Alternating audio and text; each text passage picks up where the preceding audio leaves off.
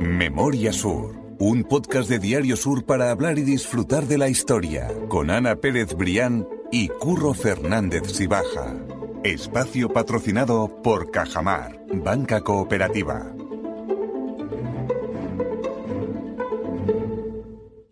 Hola Ana, ¿qué tal? Hola Curro, buenos días. Hoy tenemos que reconocer que hemos improvisado por completo el episodio de hoy, pero ha sido a consecuencia de... Pero yo creo que va a merecer la pena. No, yo creo que merece mucho la pena, sobre todo por la fecha en la que estamos, porque estamos grabando esto el 2 de noviembre, es decir, el día después de Todos los Santos, en el que muchos de nosotros, yo incluido, nos hemos acercado a cementerios, columbarios, a Sí, sí, iglesias, en definitiva, a... Y si, no, si- y, y si no, seguro que todos, aunque no nos hayamos acercado físicamente, hemos guardado un momentito para recordar a, todo, a, a- los que nos faltan. Eso es. Y entonces tú en ese momento supongo que lo que hiciste fue acordarte de esa gente que, que nos falta y decir, oye, vamos a hablar en Twitter de los cementerios de Málaga, de quiénes son también los malagueños ilustres o las historias que están alrededor de esos cementerios de Málaga. Y has hecho un hilo en Twitter que ha sido un auténtico boom. Sí, po- porque, vamos a ver, lo he dicho muchas veces y además que yo creo que, que es un tema eh, recurrente. Al final toda la historia está conectada, Curro. Y a mí se me había ocurrido que un fin de semana tan largo, que además hemos tenido a los niños en casa cuatro fantásticos días. Eso es mucho. Bueno, pues, hombre, tampoco digo yo que a los niños pequeños los vayamos a llevar al cementerio, pero hay muchas actividades, tengo que decir, eh, que están muy bien y que, y que pueden llegar a ser infantiles. Entonces digo, bueno, pues sería una buena oportunidad realmente, pues para dar un paseo entre tumbas, ¿no? Dar un paseo entre tumbas en, en los dos cementerios históricos que tenemos en Málaga, que son una maravilla. Yo además arrancaba diciendo que tú sabes que yo eh, soy una enamorada de los cementerios que tenemos en Málaga, el de San Miguel y el cementerio inglés, y es que además están conectados. Y digo, bueno, pues puedo hacer un hilo, es verdad, pues recuperando de aquí, de allá, de trozos de podcast, de trozos de artículos, pues contando toda esa historia circular que, que bueno, que al final eh, lo que nos ha dejado sobre el mapa, eh, tanto en la zona de Fuentolletas como en la avenida de Pries, son dos trozos absolutamente eh, majestuosos de la historia de Málaga.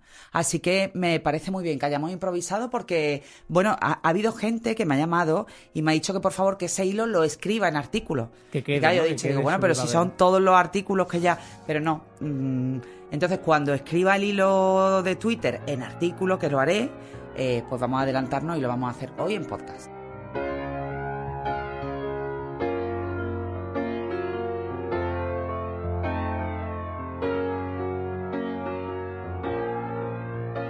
Y lo que vamos a hacer también es empezar con el cementerio de San Miguel, porque yo creo que no hay otra manera de empezar que no sea con el que seguramente sea el cementerio más histórico, o por lo menos con más historia de Málaga. Pues sí, bueno, ahí están los dos mano a mano con, con permiso uno del otro porque, porque los dos resuman la, la historia de Málaga, sobre todo del siglo XIX, que ya siempre decimos que también fue como el siglo luminoso, ¿no? El siglo de las luces de la historia de Málaga. Efectivamente, el, el cementerio de San Miguel, eh, Curro, yo eh, ponía un poco esos antecedentes, esos contextos de Twitter de, bueno, ¿por qué eh, nace el, el cementerio de San Miguel, no? Bueno, pues también lo hemos contado aquí alguna vez. Llega un momento en el que los enterramientos que se hacían a lo largo de los siglos en los entornos de la iglesia, en los altares, en, los jardines de la iglesia, bueno, pues se vuelve algo completamente inasumible. ¿Por qué? Primero, porque cada vez hay más muertos, lógicamente, porque cada vez la población crece más. Y de, bueno, de- después, bueno, por una cuestión elemental de salud. Que al final esa cuestión elemental de salud y sanitaria está detrás de muchas de las grandes construcciones de Málaga, ¿eh? O sea, por ejemplo, eh, Calle Larios, que también lo hemos hablado en, en- en alguna ocasión. ¿Qué ocurre? Bueno, pues que el rey Carlos III ya... mm, eh, me vaya a permitir la expresión con la cabeza como un bombo por todas las autoridades locales, ¿verdad? De la época que, que veían espantadas como en cada epidemia, bueno, pues se, se generaba un brote en la ciudad. Primero porque es cierto que los enfermos, lo- lo- lo- los enfermos más críticos, los que morían por eso, sí que se iban en muchas ocasiones a los carneros, a la afuera de la ciudad, que en el caso de Málaga había uno muy importante en el ejido.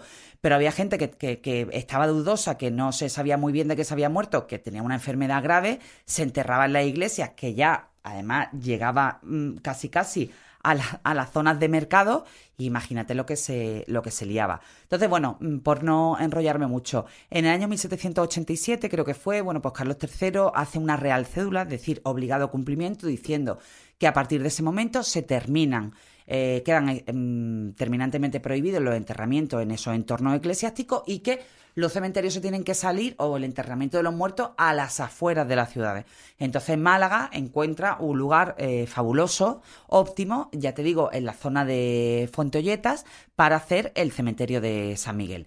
Que ahí está muy vinculado también todo el tema cofrade, porque son las cofradías las que al principio, con todos sus nichos, eh, van cerrando, van construyendo la tapia física del cementerio, pero bueno, no sin mucha reticencia por parte de la gente, curro, porque hay muchísima superstición en torno a la muerte. Claro, y o sea, decir, tú dile a una persona que está acostumbrado a tener a su padre, a su abuela, tal, en el entorno de la iglesia, que de repente se va a tener que enterrar en, la zona de las afueras, porque además también ocurría una cosa de seguridad allí, que era que bueno, que estaba el peligro de la profanación de tumbas.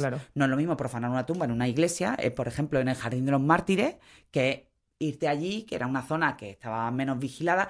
Pero bueno, el hecho es que aquello se impone y a principios del siglo XIX ya el cementerio de San Miguel empieza a ser una realidad y una realidad luminosa porque poco a poco, bueno, pues allí pues se van eh, ocupando el terreno pues los ilustres de, de la ciudad de Málaga, ¿no? Y entonces allí van construyendo pues sus panteones, las grandes familias de, de, la ciudad de Málaga, que si estamos hablando del clan de la Alameda por parte de los vivos, que hemos hablado muchas veces de ello, bueno, pues se puede decir el clan de San Miguel, del cementerio de San Miguel, porque al final están allí todos o casi todos. Eso es, porque lo has dicho muy bien, el año era 1787, es decir, estamos en la Málaga de finales del siglo XVIII, cuando se toma esa decisión de empezar a enterrar a, los fallecidos en Málaga en ese nuevo cementerio de San Miguel. Y claro, lo que tú decías, habría familias de bien de Málaga, que toda su familia generacionalmente se había enterrado juntas, y ahora hay un escalón en el que dice, oye, ¿cómo no voy a enterrarme con mi padre, con mi hermano, con hasta mi abuelo? en la catedral. Exactamente. O sea, tú imagínate a una familia de esas le dicen, mira, que es que tu madre está enterrada en la catedral, o en el entorno de la catedral, o en el entorno del sagrario, de tal.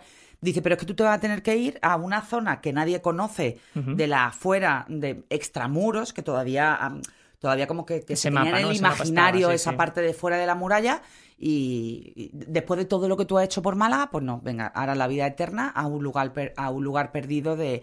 Pues claro, aquello fue muy complicado de, de poner en marcha, pero bueno, al final no hubo más remedio porque era una, era una orden. Era una orden y una necesidad también, y como vamos a ver cuando vamos a hablar de los protagonistas o las personas más importantes que están enterradas en esos cementerios, hablamos de bastante tiempo después, del siglo XVII, o por lo menos un siglo después. ¿Por qué? Pues porque vamos a hablar, por ejemplo, de dos grandes panteones que encontramos en el cementerio de San Miguel. Yo creo que la gente va a entender muy fácil que uno, por supuesto, va a ser el de la familia Heredia, en el que está enterrado Manuel Agustín Heredia. Bueno, que de, la familia Heredia, bueno, perdona que te he interrumpido, pero es que acabo de caer en una cosa que es importante que se sepa. Por una parte está el gran panteón de Manuel Agustín Heredia y después hay otro panteón de los Heredia.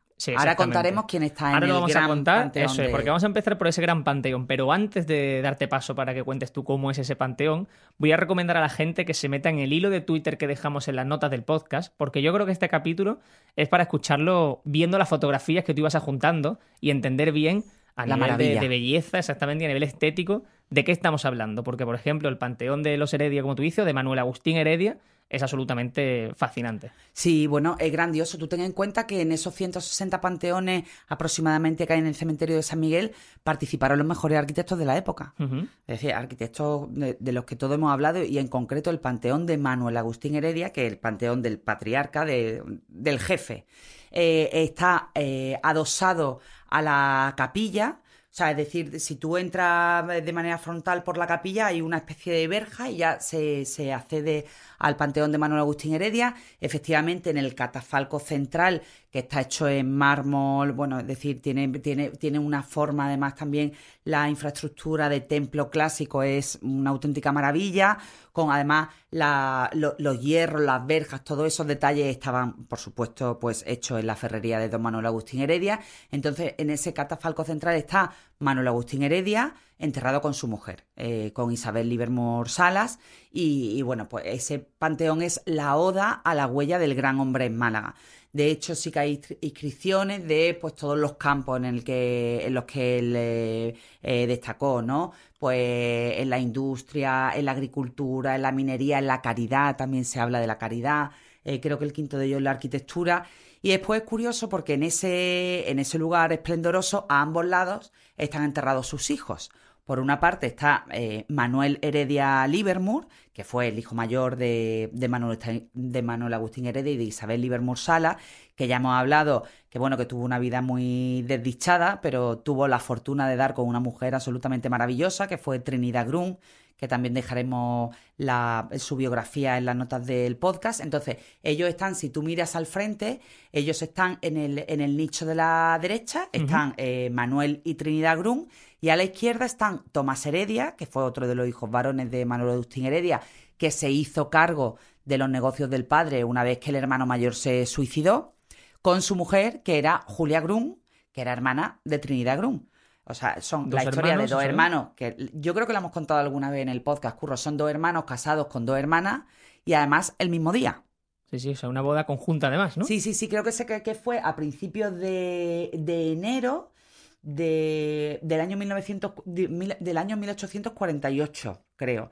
Hacía poco que se había muerto Manuel Agustín Heredia, que por cierto no estaba él muy contento con la boda de su Con ese compromiso, Con la no.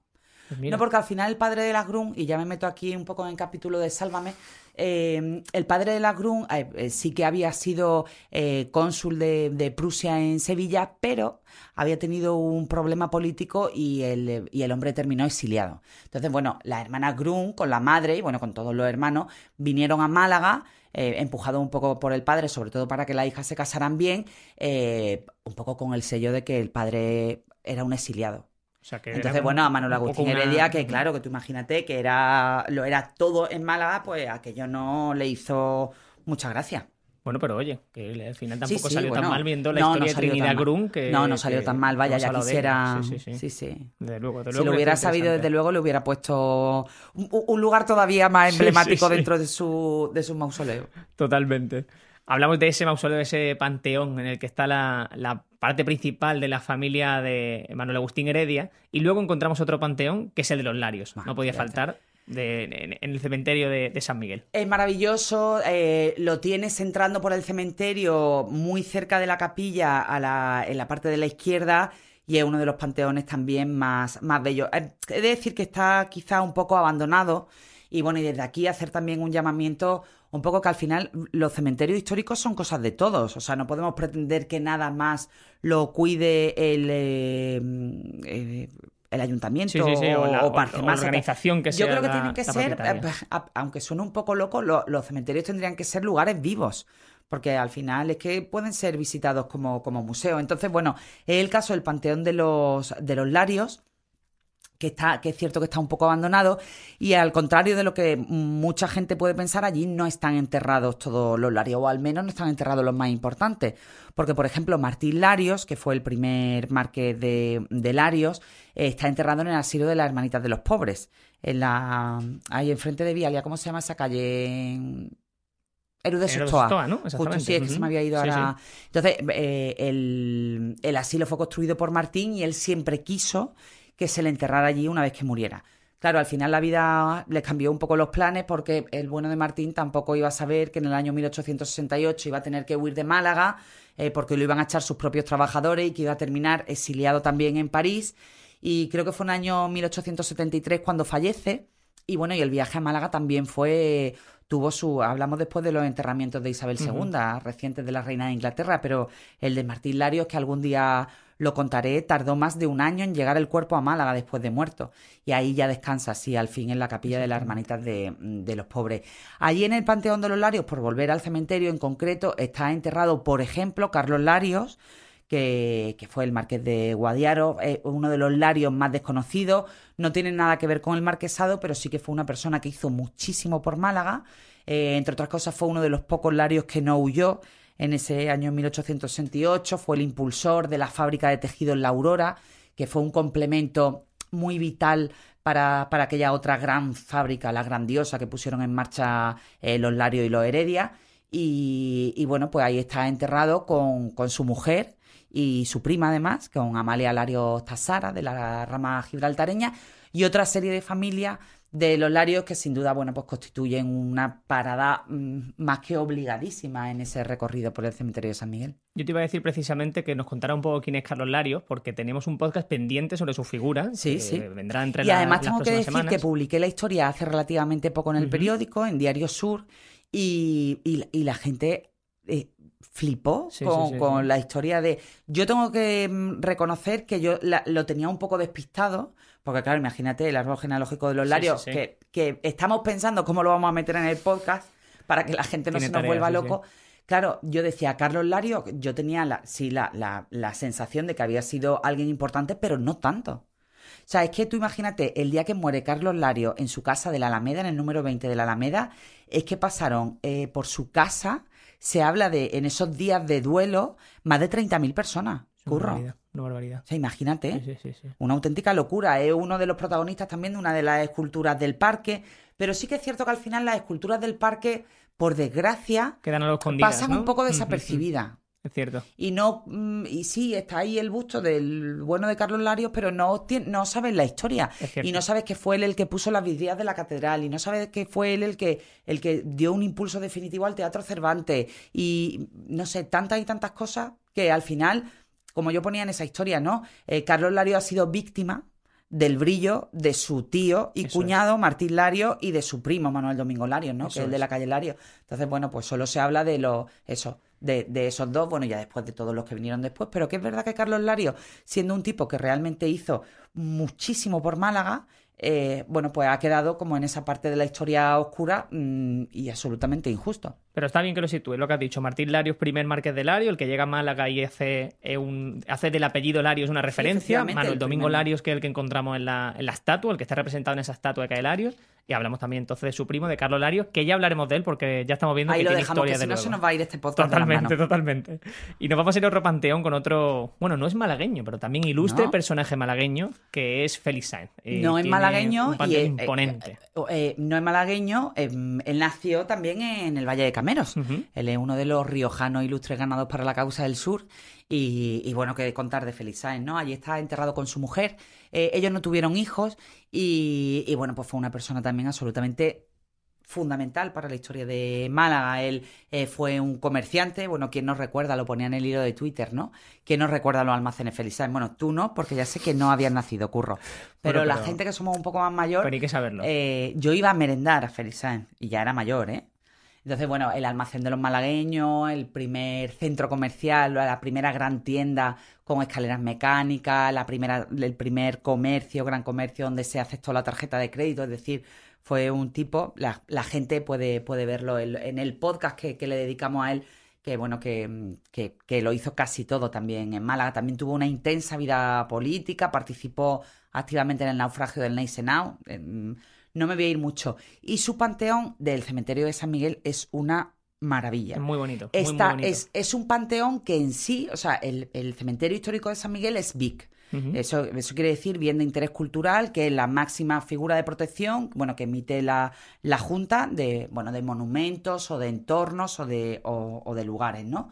Y, y dentro del cementerio, que ya es big, bueno, pues el panteón en concreto de Felizán está protegido también. También está catalogado como tal, Sí, ¿no? sí, es eh, una maravilla. eh, la gente que se ponga eh, frente a su puerta mm, se va a quedar absolutamente sobrecogida de esas columnas que son casi, casi, eh, mm, que, que se proyectan hacia el, suel- hacia el cielo y que terminan rematadas en dos ángeles eh, abrazando el pórtico. Y si tienes la suerte de pillar una luz buena, eh, depende de la hora del día, pues las vidrieras que tiene el, el- el mausoleo son absolutamente maravillosas. Son eh, las vidrieras hechas en la casa de París de Maumellán, que son de las mismas que, que está en la- el Ayuntamiento de Málaga, de- en esa escalinata frontal que representa la entrada de los Reyes Católicos en Málaga, y es una auténtica pasada, curro.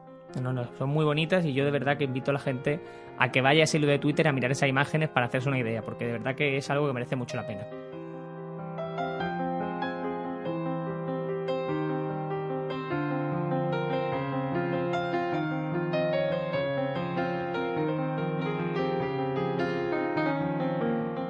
Y por ir cerrando la historia del cementerio de San Miguel y de algunos de sus eh, habitantes más, más ilustres, me gusta también pasar, por ejemplo, por ese panteón, por llamarlo de alguna manera, en la que hay cuatro grandes artistas relacionados con Málaga, no todos ellos malagueños, que son Bernardo, Bernardo Ferrandiz, Joaquín Martínez de la Vega, Salvador Rueda o Francisco Palma, por ejemplo. Sí, efectivamente.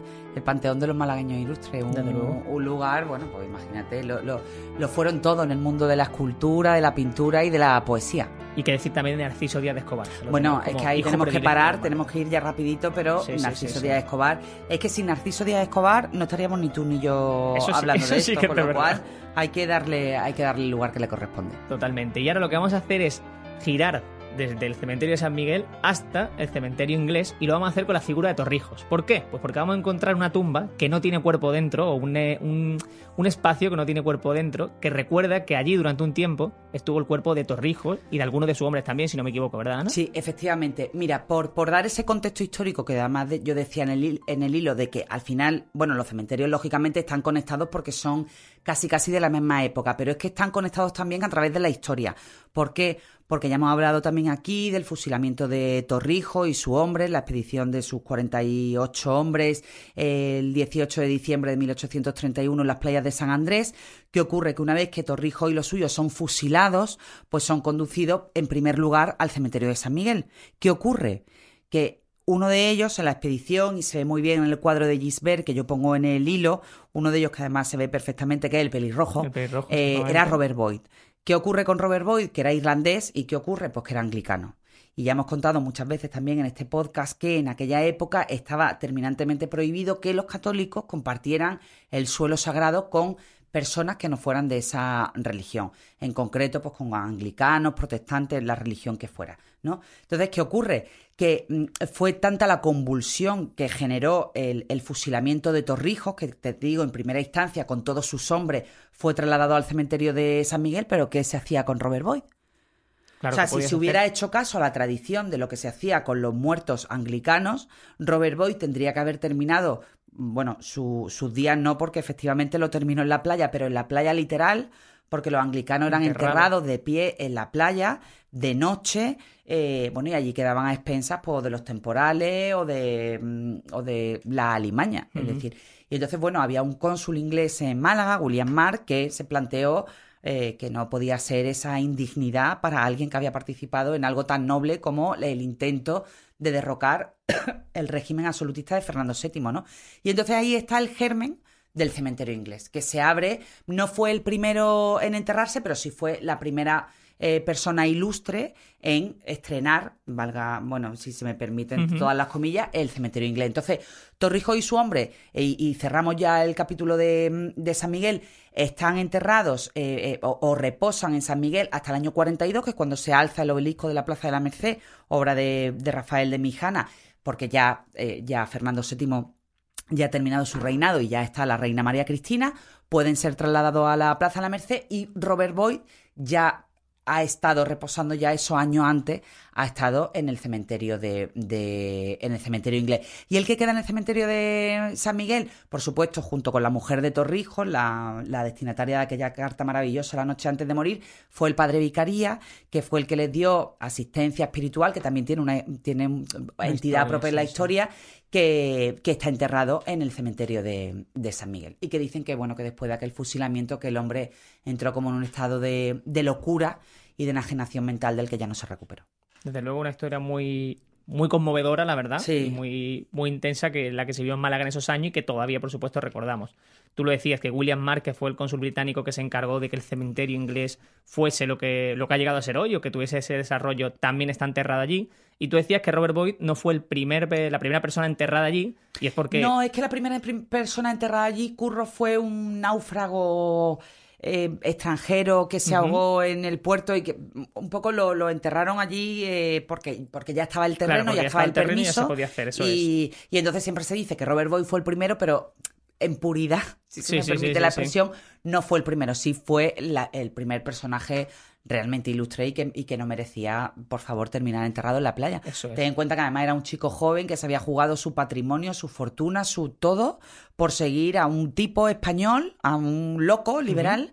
Y que, y que bueno, que terminó aquí fusilado en las playas de San Andrés. Y era un chico realmente joven y con toda la vida por delante que, que bueno, que, sacrificó la vida por, una, por una buena causa, ¿no? Y tú decías eso precisamente, que fue un náufrago y lo que yo quería contar es que hay un detalle que a mí me gusta mucho el cementerio inglés y es el tema de que en recuerdo a toda esa gente que años atrás se fueron enterradas en la playa, hay muchas eh, tumbas que tienen conchas, o sea, que tienen un montón de conchas encima como, como memoria La parte de, más antigua del cementerio, efectivamente, que está en uno de los bancales superiores, porque el cementerio inglés se construye por bancales, está toda esa, todas esas tumbas recubiertas de conchitas que recuerdan esa manera de, enterrar. Y hay, un, hay un, grupo de tumbas que a mí me llaman, siempre me sobrecogen, que son las tumbas de los niños, curro. Que son impresionantes. Sí, son muy pequeñitas y son, sí. A mí eso me sigue impresionando. Por más que voy, sí. Y tienes una foto también en ese hilo de Twitter que habla de un ejemplo de Violet, si no me equivoco, ¿verdad? De una, bueno, sí, una niña. Que esa es la tumba más tierna que hay entre los dos cementerios, sin, dudar a sin lugar a duda. ¿eh?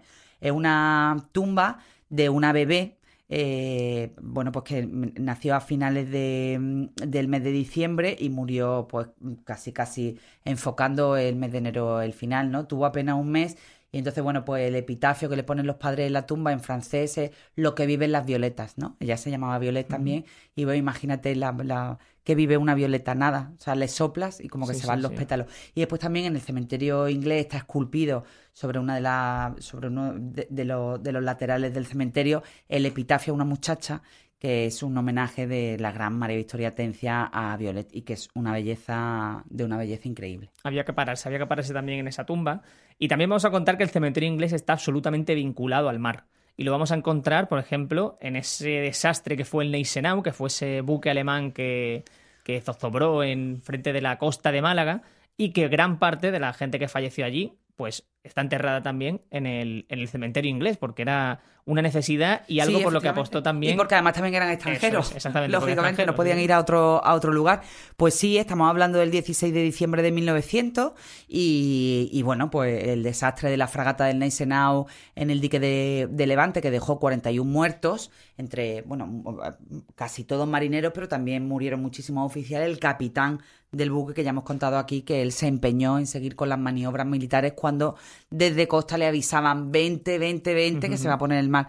El hecho es que no hizo caso y tuvimos esa, esa desgracia, ¿no? Entonces, bueno, pues los marineros están también enterrados y, están los nombres de todos en ese, en ese monumento a los náufragos del Neisenau. Y hay una cosa muy curiosa, porque a mí cuando, me, cuando conocí el cementerio por primera vez, pues se dice, ¿no? Que cuenta la leyenda que de vez en cuando y también por, por en, ocasiones especiales el capitán Cressman no pues sale de su tumba pues para pasar revista a los hombres que, le, que le acompañan en esa aventura de la vida eterna. Es un estreno muy chulo, la verdad. A mí sí. Nation Now, dentro de la desgracia, es algo que, que, gusta también recordar porque es algo reciente. Y que sí, porque además es una desgracia que sigue teniendo la huella en Málaga. Absolutamente. ¿Sabes? Que, bueno, y después hay un montón de historias que no que, que quedaron del Neisenau. Por ejemplo, el compositor Lember Ruiz, ¿no? Que alguna vez contaremos la, la historia.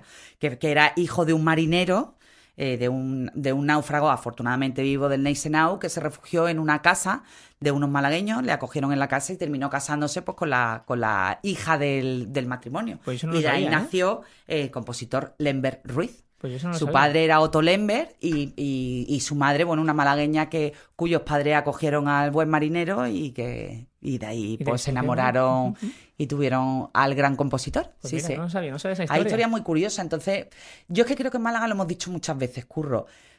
Es que tenemos que presumir de que somos una ciudad cosmopolita que enseguida es que filtramos todo lo que llega de, de fuera.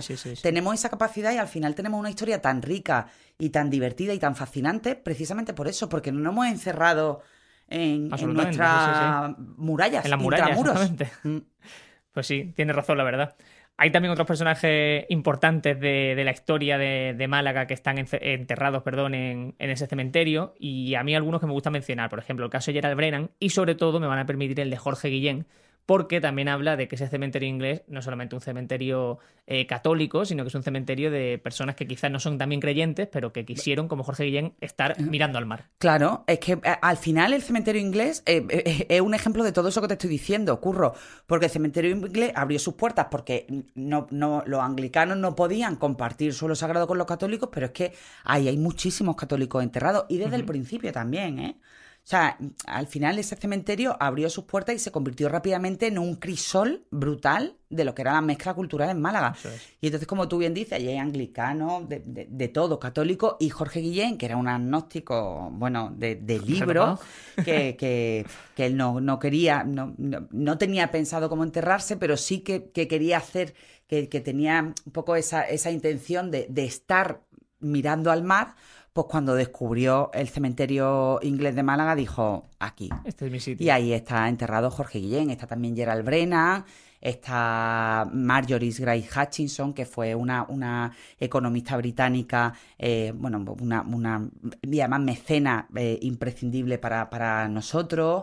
Eh, bueno, una, una, la Penélope Cruz del cine mudo de la época, Renate Brauswater, creo que se llamaba, que era el apellido, y después también por vincularlo también a la historia del Naisenao, ocurrió el doctor José Guillermo Nobles, eh, que está allí enterrado porque eh, falleció víctima de una epidemia atendiendo a un, a un enfermo en una de las posadas de la Alameda y que fue el impulsor, o al menos gracias a, a quien se construyó el Hospital Noble, porque él murió antes de que se abriera el Hospital Noble, pero sus hijas sí que quisieron eh, continuar con ese legado de su padre que quería que en Málaga pues hubiera un lugar cerca del mar, porque antes ten en cuenta que, el mar llegaba hasta la puerta misma del Hospital Noble, que bueno pues que atendiera a esos náufragos, a esos extranjeros desvalidos e incluso a gente, a malagueños que bueno pues que no tenían asistencia sanitaria, porque bueno antes que la asistencia sanitaria era nada, curro. Absolutamente. Yo creo que en, en caso de que a alguien le haya entrado ganas, que yo creo que sí, de visitar el cementerio inglés,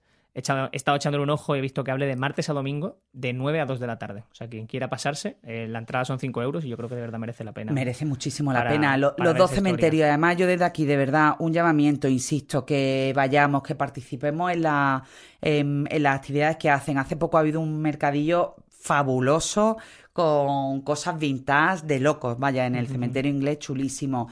El cementerio de San Miguel tiene una programación que me consta que cuesta mucho sacar adelante y que está muy bien.